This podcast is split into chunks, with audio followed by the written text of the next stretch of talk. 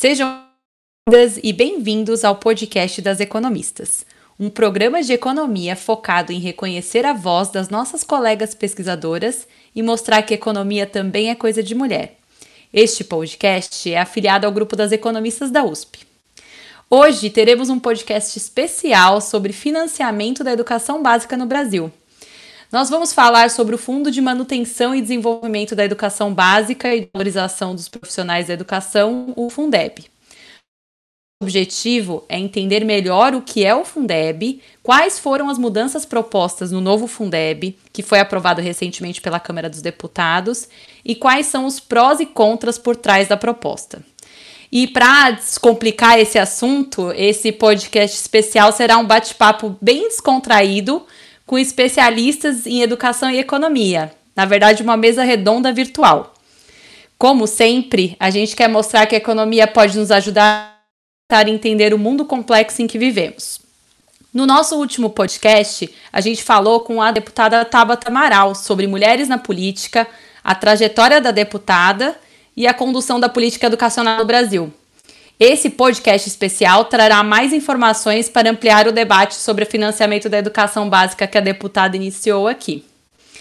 Eu sou a Paula Pereira, professora da USP e uma das fundadoras do grupo das economistas. Eu sou a Laura Carpusca, sou aluna de pós-doutorado na Fundação Getúlio Vargas e pesquisadora associada às economistas. Agora vamos conhecer um pouquinho das nossas convidadas de hoje, a Filomena Siqueira, a Talita do Nascimento e a Tássia Cruz. A Filomena Siqueira é bacharel em Relações Internacionais, mestre e doutora em Administração Pública e Governo pela FGV e pesquisadora associada do consórcio Policy Research in Education da Universidade de Colômbia. A Filomena atua há mais de 10 anos na área de educação, desenvolvendo pesquisas sobre eficácia escolar e, e avaliação. Atualmente, ela é head de avaliação no Instituto Reúna.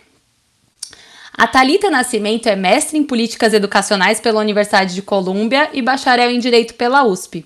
Ela foi a terceira presidente mulher do Centro Acadêmico 11 de Agosto e atualmente é chefe de gabinete da deputada Tabata Amaral. A Talita foi coordenadora geral do Ministério da Educação e já trabalhou na Unesco, no Instituto Sonho Grande e no Centro de Excelência e Inovação em Políticas Educacionais da FGV. E a Tássia Cruz é professora da Escola de Políticas Públicas e Governo da FGV.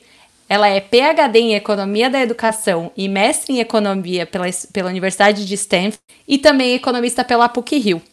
Atualmente, a Tássia é diretora de Conhecimento Aplicado no D3E, a iniciativa Dados para um Debate Democrático em Educação, que tem por objetivo reduzir a distância entre o conhecimento acadêmico e as políticas educacionais no Brasil.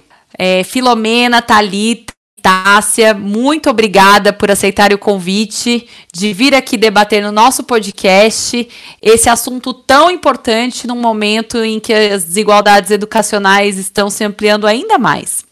É, eu vou chamar a Tássia para começar e falar um pouquinho para a gente sobre o que, que é o Fundeb, quais são os objetivos, é, de onde vêm os recursos e o que o Fundeb representou para a educação básica do Brasil até o momento. Olá, primeiro eu queria agradecer. É um prazer estar aqui conversando com vocês. Eu sou uma ouvinte a podcast, então, Maria, sobre o Fundeb hoje. O Fundeb é uma política de financiamento da educação básica que consiste é, em 27 fundos. O objetivo do Fundeb é reduzir a desigualdade de financiamento da educação básica no Brasil e de valorização do magistério, né, como o nome diz.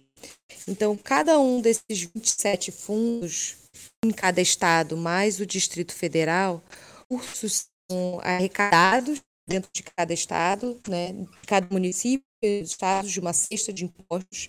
É importante lembrar que esses impostos que já é, por conta do mínimo constitucional. Então, uma parte dos recursos que já iriam para a educação básica por conta do mínimo constitucional, eles vão para esses, fundos, para esses fundos, um em cada estado, e são redistribuídos de volta para os municípios e para a rede estadual.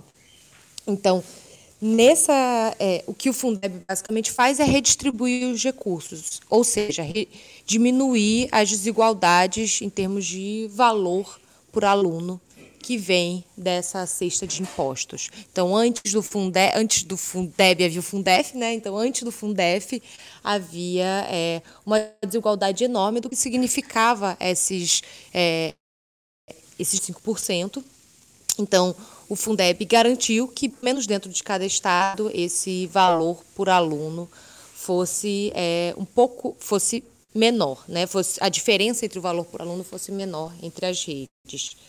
É, e existe um a mais, que é o que a gente chama de complementação da união, que é um valor, na realidade, baixo relativamente né, ao Fundeb como um todo, mas que acaba tendo um efeito muito importante para reduzir as desigualdades entre os estados.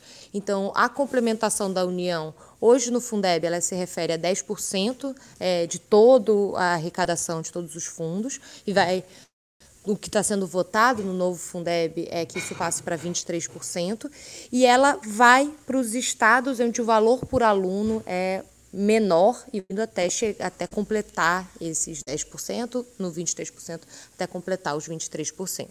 Então, é, a complementação da União tem um papel adicional de reduzir as desigualdades entre os estados, né? O fund, e, e as redistribuições dentro de cada estado tem a, a, o papel de reduzir as desigualdades de financiamento dentro dos estados. Então o Fundeb tem foi muito o Fundeb e já desde o Fundef já teve um papel muito importante em é, ao reduzir as desigualdades de financiamento da educação básica teve um papel muito importante para aumento das matrículas, né? É, existem vários estudos que mostram que o Fundef é, teve um impacto importante em, aumentar as matrículas, é, o número de matrículas, o Fundeb ainda mais com as novas ponderações que começou a considerar ensino é, não só ensino fundamental, mas ensino médio, educação infantil. Então, é, e é, essa redução das desigualdades no financiamento também teve um impacto importante é, na valorização dos profissionais de magistério, existem estudos que mostram isso, e alguns estudos mostram que isso também foi importante para a melhoria da qualidade educacional. É, então, esse acho que é o todo do Fundeb, por isso que ele é tão importante. Se hoje o Fundeb acabasse, a gente iria ver um aumento enorme na desigualdade do financiamento como havia antes do Fundef. Né? E isso poderia implicar, por exemplo, que muitas matrículas, muitos municípios que hoje dependem do Fundeb é, não pudessem mais é, cumprir com a quantidade de matrículas e, e, essa, essa volta ao passado seria muito prejudicial para muitos alunos no Brasil como um todo. Legal. Essa redistribuição que você comentou, né, e equalização dos recursos para reduzir as desigualdades, parecem que foi realmente a grande importância aí do, do Fundef e do Fundeb para é, contribuir para melhora e não para não só para universalização né, do ensino básico, mas também para melhora da qualidade. E qual que é o, o, o, tamanho né, dos recursos da educação básica que hoje vem do Fundeb? Só complementar um dado que a Tássia falou, que acho que é importante, são 60% dos recursos da educação básica hoje que eles são é, vêm do Fundeb, né? Então a gente está falando de é, recursos que vão para desde formação de professores, salário de professores, mas também toda a parte de financiamento de infraestrutura, material didático, tudo isso vem do Fundeb. Então, a gente está falando. É, tem um dado que eu acho que é muito interessante, que é nove em cada dez municípios brasileiros dependem de metade dos recursos do Fundeb para financiar a sua educa a educação básica. Né? Então, sem Fundeb não há educação pública, pelo menos não no modelo que a gente conhece hoje. E acho que talvez vale trazer um pouquinho a magnitude do fundo, né? Que em 2019 o fundo ele ficou com aproximadamente 156 bilhões de reais, né? Então esses é, é, é, esses estados mais o Distrito Federal somaram aproximadamente 156 bilhões para a educação. É, e acho que também é legal para quem está ouvindo e não tem muita familiaridade com o que é a composição do fundo, né, como a Tássia estava mencionando, que são vários impostos é, que têm o seu é, uma parte retirada para para compor o fundo, né? E talvez impostos que tenham mais familiaridade com o dia a dia das pessoas, é, por exemplo, o ICMS, o ISS, o IPTU. Então, esses são, por exemplo, alguns dos impostos que compõem a cesta do Fundeb. É bom que você tocou nesse assunto dos impostos, Filomena, porque eu acho que é legal para a gente saber realmente de onde vêm os recursos, né? Quando a gente vai comprar um produto, a gente vai é, pagar o imposto da nossa residência, a gente tem uma ideia de realmente o que, que isso vai se transformar. E a gente viu hoje que uma parte disso vai é, pro, pro Fundeb. Perfeito. Então a gente teve uma ideia agora do que o Fundeb faz, que é uma ideia de redistribuir recursos para os municípios para financiamento da educação básica. A gente viu que o financiamento do Fundeb vem de uma cesta de impostos, tanto municipais como estaduais, e que existe um complemento agora do governo federal. A gente também teve uma ideia do tamanho do Fundeb em relação ao orçamento. E agora a gente queria saber um pouco de vocês é, queria explorar um pouco mais as mudanças, o aprimoramento desse novo Fundeb. Né? A gente tinha o Fundef, veio o Fundeb. Então, em termos de arrecadação, redistribuição de recursos, valor mínimo de aluno e despesas que estão incluídas. Thalita, você quer falar um pouco mais para a gente sobre isso? Oi, Laura, posso falar sim. Primeiro, super obrigada pelo convite. Eu também sou uma ouvinte assídua aqui do podcast, então estou super animada em fazer parte dessa conversa. É, bom, eu acho que a primeira mudança principal assim desse novo Fundeb é a permanência do Fundeb, né? Então, Antes, o Fundeb estava dentro da DCTs, que são os atos de disposição transitória da Constituição. Então, a ideia é que ele tivesse um começo e fim, um tempo é, de, de maturação e de, e de eficácia. E hoje, agora, com o novo Fundeb, o Fundeb passa a ser parte da Constituição, ou seja, ele é permanente, o que gera uma segurança financeira e fiscal importante para os estados e municípios, então, para conseguir se planejar a longo prazo, já que educação, nenhum projeto educacional, ele é, é de curto prazo, né? ele exige planejamento e projetos de muitos anos, mas, ao mesmo tempo, ele estipula um prazo de seis anos para uma revisão é, periódica, né? Sabendo que a distribuição ela pode é, alterar, as demandas elas podem ser diferentes, né? Se na época do Fundef, lá na década de 90, a gente ainda estava preocupado com o acesso do ensino fundamental, hoje a gente já está preocupado muito mais com a qualidade do ensino, com a aprendizagem na, da, na, na no chão da escola mesmo, né? É, então, tem essa questão da revisão, que eu acho que é muito importante, em termos de políticas públicas educacionais.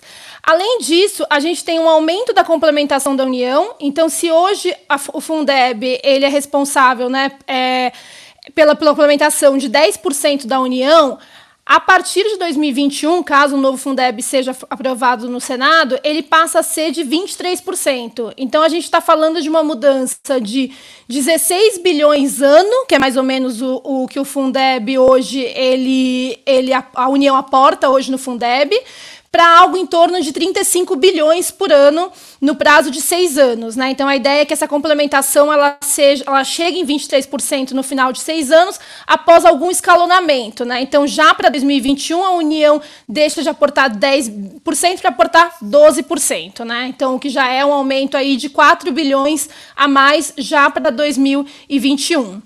E aí um outro ponto também que eu acho que é super importante do Fundeb, dessa nova mudança, é que ele, de, ele passa a ser, a distribuição passa a ser mais equitativa. Então, se antes a gente falava de uma distribuição entre os estados apenas, uma complementação da União apenas entre os estados, agora a gente passa a usar um novo mecanismo chamado valor aluno ano total, é o VAT, e que ele vai ser, ele vai ser o responsável para incluir nessa conta também aqueles municípios mais pobres em estados mais ricos. Então, essa foi uma demanda importante que eu acho que o Fundeb anterior não, não endereçava, e esse novo Fundeb vem para endereçar, que é pegar aquele município pobre dentro de estados ricos, por exemplo, Fundeb, é, São Paulo, que não receberia nenhuma complementação da União, e esse município passa a receber agora sim uma complementação justa pela, pela distribuição é, de recursos para a educação. E um último ponto que eu acho crucial assim é que, é que o Fundeb ele deixa de ser apenas um mecanismo de financeiro de financiamento de educação e passa a ser um indutor de qualidade. É, e aí, na minha percepção, eu acho que essa é a maior inovação desse novo Fundeb. Né? Eu acho que é, é, muito importante que a União faça esse aporte e diminua as desigualdades, como a Tássia bem colocou no começo aqui da nossa discussão. Mas é importante também que o, a União ela utilize esse recurso de forma a induzir a aprendizagem, porque é isso que a gente quer, né? A gente não está falando de um valor mínimo de aluno é, só pelo valor. A gente imagina que esse valor ele vai, se, é, é, vai dar resultados em melhor qualidade de ensino em matemática, em português, alfabetização e por aí vai. Então, dois mecanismos que foram incluídos, um é, é 2,5% desses recursos, ele vai ser distribuído com base no avanço de práticas e indicadores educacionais, ou seja, aquelas redes que elas tiverem o maior avanço nos indicadores, ela vai ganhar um, um percentual a mais de, de repasse. Veja, eu não estou falando da, do, da rede que ela vai ter o melhor resultado, eu estou falando naquela que teve o maior avanço. Então, se o, se o IDEB, por exemplo, de uma rede municipal, ela saiu de 8 para 9, ela vai ter uma, uma colocação. Mas se ela saiu de 2 para 4, ela vai ter uma, um, um aporte maior. Então a gente valoriza aquela rede que, que fez um esforço maior para crescer é, no, no, nos índices educacionais. E um outro ponto também que eu acho interessante é a valorização de boas práticas de gestão. Então, a gente sabe hoje que, infelizmente, é, vários municípios e estados é, têm uma prática de alocar gestores educacionais indica por indicações políticas, por exemplo, e aqui a gente vai ter a possibilidade de colocar um valor a mais para aqueles estados que priorizarem a qualidade mesmo do gestor, fazerem uma prova de qualificação, uma coisa que valorize mais a qualidade do, do, do gestor e não uma indicação política. E por último, é, um pouco inspirado, na verdade, na política do Estado do Ceará, de uso do ICMS como uma forma de premiar as melhores redes, né? É, o Fundeb também estipula essa, essa repartição, né? Então a ideia é que os estados eles devem aprovar uma lei direcionada para no mínimo 10 pontos percentuais do ICMS municípios que tiverem maiores melhorias de educação. Isso foi um dos, dos mecanismos utilizados pelo Ceará, é, um dos mecanismos que Sobral, por exemplo, é, se beneficiou e se tornou essa grande referência para a gente em ensino fundamental. E, por fim, tem também um foco grande em educação infantil. Então, cinco pontos percentuais dos 10,5% da, do valor aluno ano devem ser, ser é, investidos em educação infantil. É, e isso é super importante no Brasil, porque a gente tem hoje uma demanda reprimida no acesso à educação infantil. É, faltam creches, faltam espaços para a educação infantil, e tendo essa, essa obrigação de que metade deve, deva ir para isso, eu acho que a gente pa, é, passa a ter agora uma prioridade maior nessa etapa de ensino. Antes da gente migrar para a próxima pergunta, que a Paula vai falar um pouco sobre a questão fiscal e sobre essa obrigatoriedade que você falou, eu só queria levantar uma pergunta. Sobre o que você falou para a gente sobre as mudanças principais no que foi votado essa semana, né? Falou principalmente essa questão de trazer questões de gestão e de qualidade de ensino, né, como métricas para eh, redistribuição de recursos, né? Falou também da educação infantil. Então, falando para a primeira questão, essas métricas de recurso, elas também viraram uma, uma questão constitucional? Não, Laura, eu acho que essa pergunta é ótima, inclusive, porque é, não tem como essas métricas entrarem para a Constituição. Mas o que tem hoje, existe a previsão de que a, deve existir uma regulamentação específica sobre isso. Então, na Constituição hoje saiu que 2,5% deve ir para avanço em práticas de gestão escolar e indicadores educacionais conforme regulamentado em lei. Então a gente agora que acabou de passar o Fundeb na Câmara, depois que é aprovado no Senado, a gente volta para a Câmara para fazer toda uma discussão sobre a legislação que vai regulamentar o Fundeb. E aí que a gente vai definir quais são essas métricas, porque essas métricas vão mudar. E a ideia é que a Constituição não mude. Então por isso, é, trazer isso para uma, uma legislação infraconstitucional. Perfeito. É sempre importante nesse debate a gente entender quais são as diferenças das questões de constituição e de regulamentações, né? Acho que é bastante importante isso. Bem, eu queria só complementar o que a Talita colocou e é, de repente fazer um contraponto que essa questão da, de critérios de eficiência, né, e o, considerar a melhoria da qualidade educacional como uma forma é, como um critério para redistribuição de recursos precisa ser é, muito bem pensada. E, e, tem alguns pontos que eu acho que podem ser problemáticos e que a, é, é a lei de complementação, né, é, a de regulamentação, é, vai ser muito, muito importante para evitar que problemas em relação a, a, a esses critérios não serem é, levados para nenhum lado, talvez um pouco mais problemáticos, aconteça. O que, que eu quero dizer com isso? É, a, é, o critério de redistribuição é, com, vai considerar com o novo Fundeb é, a melhoria da qualidade educacional, como a Talita colocou, é, só que essa melhoria da qualidade educacional ela pode não ser é, linear, ou seja, melhorar de 2 para 4 pode não ser o mesmo que melhorar de 8 para 10. E isso também depende do nível socioeconômico do, é, da rede.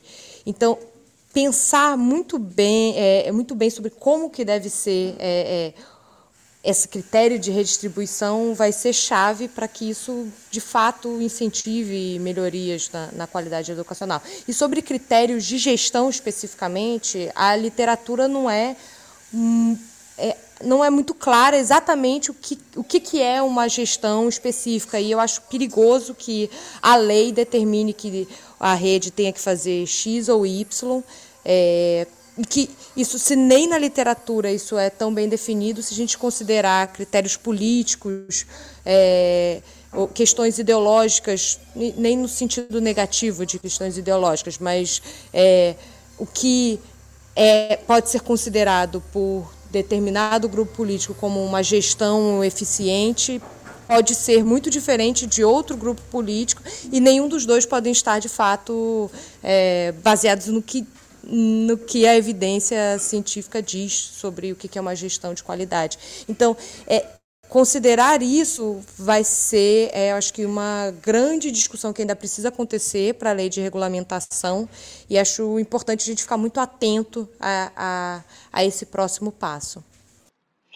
Oi, pessoal, aqui é a Filomena, também super feliz de estar aqui com vocês, uma honra fazer parte do podcast das economistas.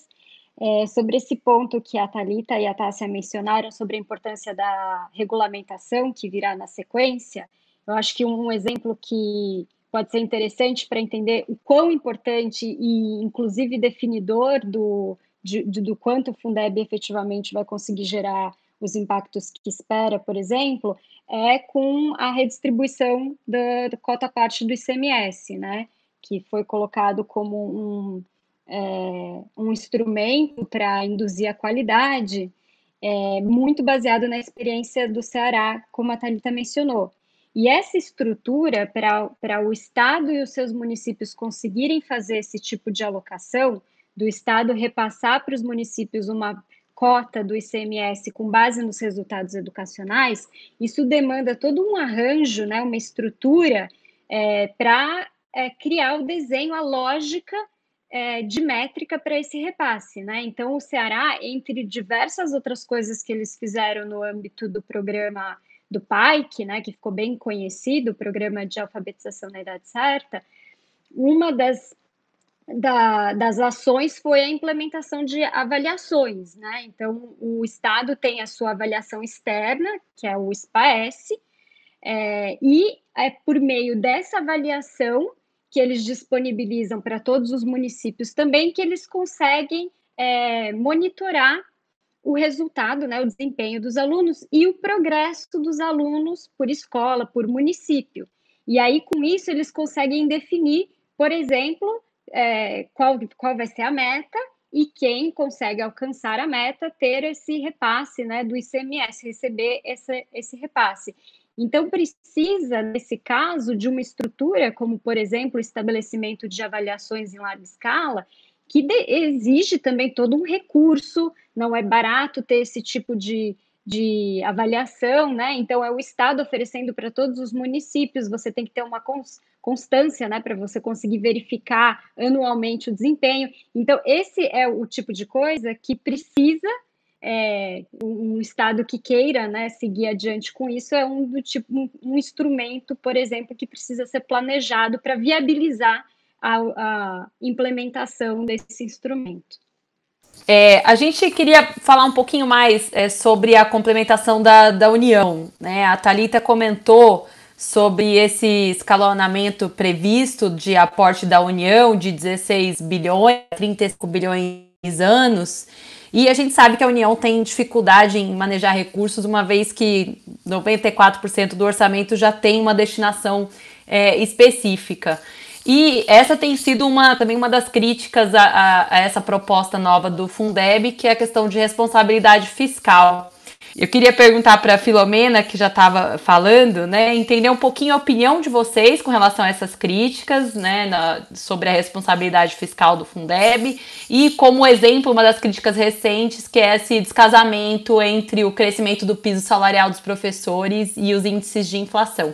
É, é, é uma discussão aí é, complicada mesmo. Acho que para começar, é, acho que é Vale sempre reforçar né, que efetivamente o, o salário dos professores no Brasil, todo mundo sabe que é muito baixo.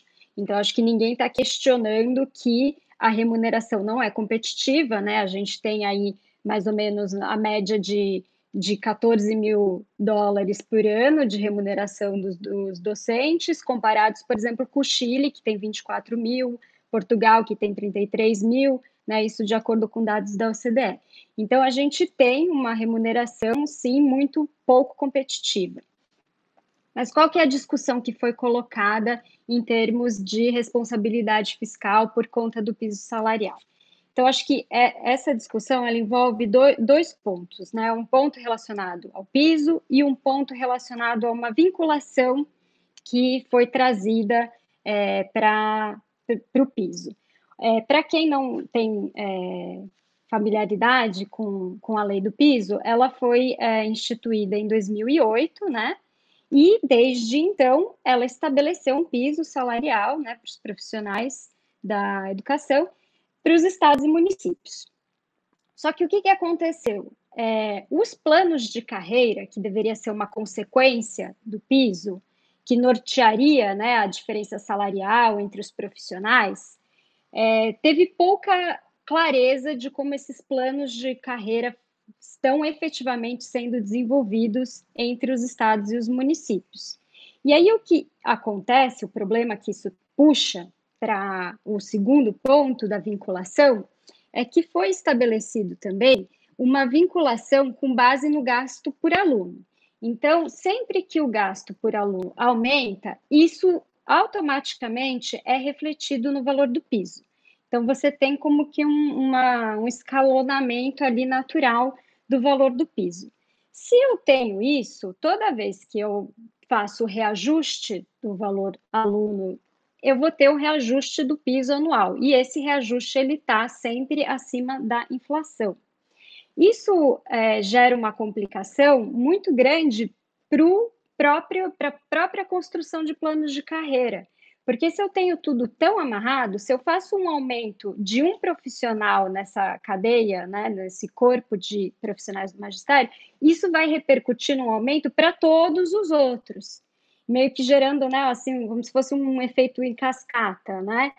É, e isso inviabiliza que você tenha planos de carreira sustentáveis, porque como o aumento sempre é um aumento acima da, da inflação, você não consegue ter margem para uma política salarial sustentável né, ao longo do tempo. Então, esse é um, é um, ponto que ficou em discussão, que é a vinculação do piso, mas o piso dentro de um plano de carreira que não ficou claro, é, que não tem sido bem desenvolvido desde é, 2008, quando a lei foi implementada. E somado a isso também, tem uma discussão em relação a outros itens que é, acabam gerando é, oneração para os gastos com pessoal, né? E aí a gente tem diversas é, fragilidades que envolvem desde um alto absenteísmo docente, é, que também é um tema complicado, que é difícil ter os dados efetivamente de qual que é o, o, tamanho desse absenteísmo, né? A gente tem alguns dados, o Tribunal de Contas da União aqui do Estado de São Paulo, ano passado, lançou um, um, levantamento disso, que aproximadamente 30 dias do ano, os professores faltam em média 30 dias do ano, então é um mês que você tem que buscar professor substituto, porque os alunos não podem ficar sem aula, então isso também onera a folha. É, vocês têm, têm uma existência de profissionais que são é, readaptados para outras funções que não estão em sala de aula é, enfim, excesso de atestados médicos ou alocação de profissionais em atividades que não são de ensino, com desvio de função.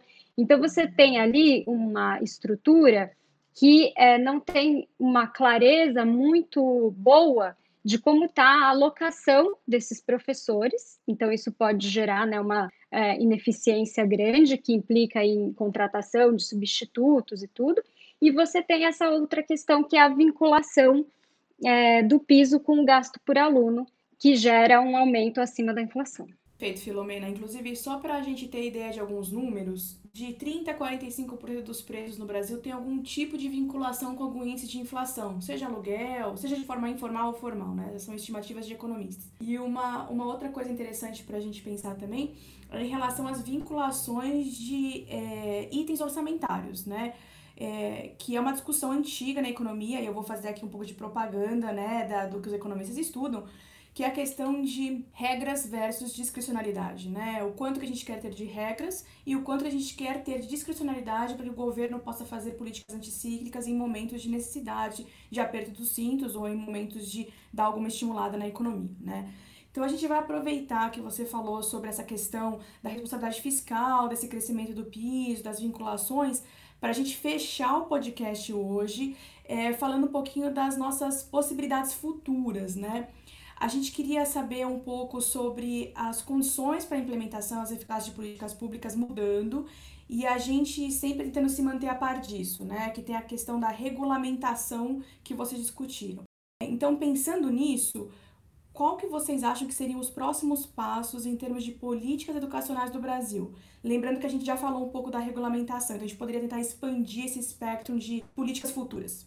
Eu acho que essa questão do piso é, salarial dos professores é muitas vezes é, colocado como uma crítica ao DEB, quando é, eu acredito que não deveria ser, na realidade, porque o Fundeb, o novo Fundeb, simplesmente, assim como já dizia, é, colocava que iria haver, deve haver uma, uma, uma piso salarial dos professores. A lei do piso, ela é uma outra lei, né? ela não, não faz parte, não, não está sendo constitucionalizada essa lei. Então, todos esses problemas, todas as questões que a Filomena colocou, elas não, eu, eu não diria que elas deveriam ser utilizadas, é, que elas dizem contra a nova proposta do Fundeb. Elas é, é, é, uma, é uma. Eu vejo como uma outra discussão. É, assim como a discussão, é, por exemplo, de que é feita de como que, como que o, o, os recursos para professores é, devam.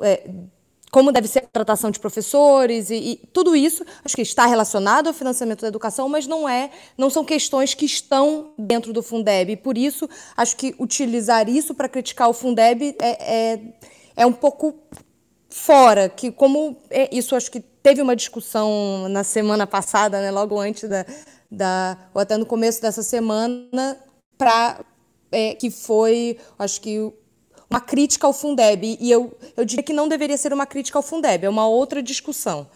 É, é, uma outra questão em relação ao Fundeb, que também foi bastante discutido, é a questão de 70% é, das despesas é, que, que de, do Fundeb devem ir para profissionais da educação, né? É, que aumentou de 60% para 70%, porém incluiu outros profissionais além dos profissionais do magistério. É, e essa foi uma grande discussão, até mesmo na votação na Câmara teve é, é, essa, essa questão é, destacada e foi um grande debate em relação a isso. É, mas eu acho que muitas vezes a gente confunde, assim como teve também a discussão em relação ao custo aluno qualidade. Mas eu acho que é, é, importante separar as coisas. O que, que é piso salarial dos professores, o que, que é esse 70%, o que, que é custo aluno qualidade. É, são, discu são discussões que é, vão ficar mais claras e vão, precisam ser é, muito bem definidas nas leis de regulamentação, mas particularmente a crítica ao piso salarial, daí nem a lei de regulamentação do Fundeb, é a lei do piso salarial dos professores, que é uma lei que, como a Filomena colocou, já está desde 2008, né? Então acho que é, toda discussão deve então é, vir em relação à lei do piso e não em relação ao Fundeb. Só queria acrescentar esse ponto que eu acho que é, é uma, uma crítica que foi bastante discutida entre economistas. Né? Complementando um pouco a, a Tássia, isso é que, assim, na verdade, se você pegar o histórico do Fundeb lá atrás, quando era o Fundef ainda, ele sempre foi um fundo de valorização dos profissionais de educação, né? Então, isso sempre esteve no radar do Fundeb, né? É, e, infelizmente, hoje a gente sabe que, embora haja o, a, a lei do piso, muitos municípios sequer conseguem cumprir essa lei do piso, né? É, até porque tem várias críticas sobre a regionalização ou não do piso, que deve, um, o piso, um valor de um salário em São Paulo é muito diferente do interior de um estado nordestino, por exemplo, e por aí vai.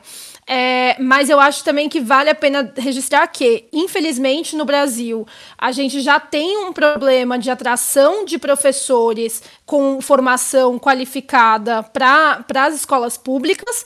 É, a gente já tem um piso que é muito abaixo do que deveria ser, pelo menos nas grandes capitais.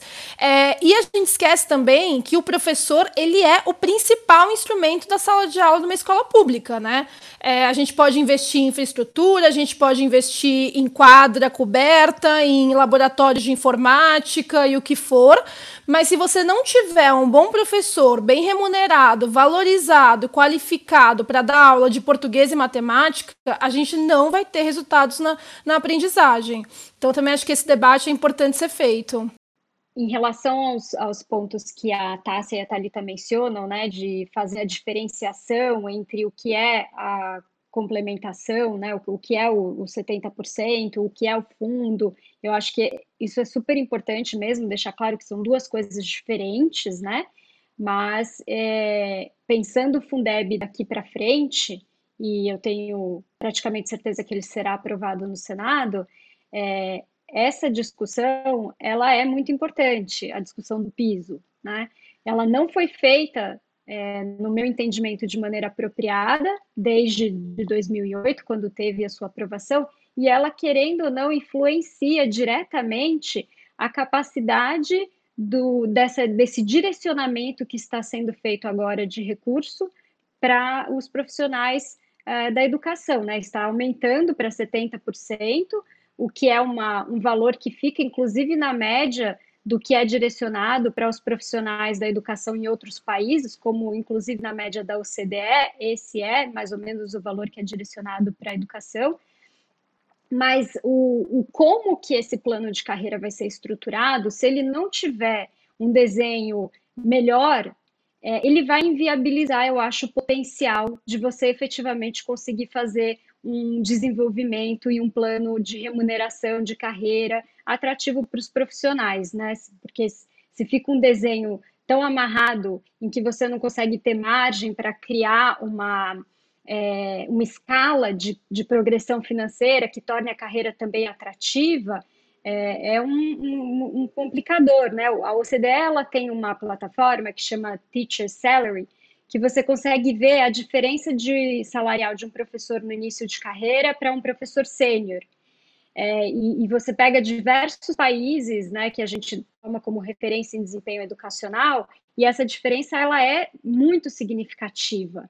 E o Brasil é praticamente não muda. Então você tem uma carreira que ela é flat, né? Ela não, ela não muda. E isso é, é um desincentivo muito grande, né?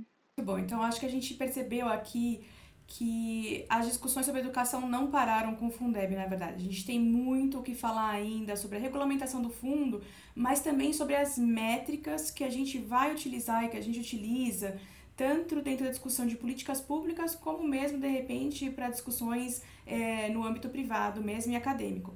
Então, parece que tem bastante trabalho aí para quem trabalha com políticas públicas, para os economistas, estatísticos, sociólogos e todo esse pessoal tão envolvido no debate de educação no Brasil, né? Eu queria aproveitar aqui para agradecer a presença de vocês. Eu queria, eu queria dizer que eu acho muito importante a gente ouvir os especialistas. A gente tem sempre que tentar ter um debate que, mesmo que a gente não concorde sobre o que a gente é, opina, que a gente possa agregar um para o outro. E essa é uma das ideias do podcast, né? Então, muito obrigada. O podcast das economistas continua em alguns dias. Assine nosso feed para você saber quando a gente vai subir mais um episódio. O podcast é uma produção afiliada ao grupo das economistas da USP. A nossa produtora é a Ediane Thiago, a Laura Carpusca e a Paula Pereira são as coordenadoras do podcast. O produtor musical e engenheiro de som é o Fernandiani, a cantora Flávia Albano, o trompetista Alan Marx e a designer é a Tata Mato. E as economistas são a Fabiana Rocha e a Maria Dolores Dias. Muito obrigada e até o próximo podcast das economistas. Assina nosso feed.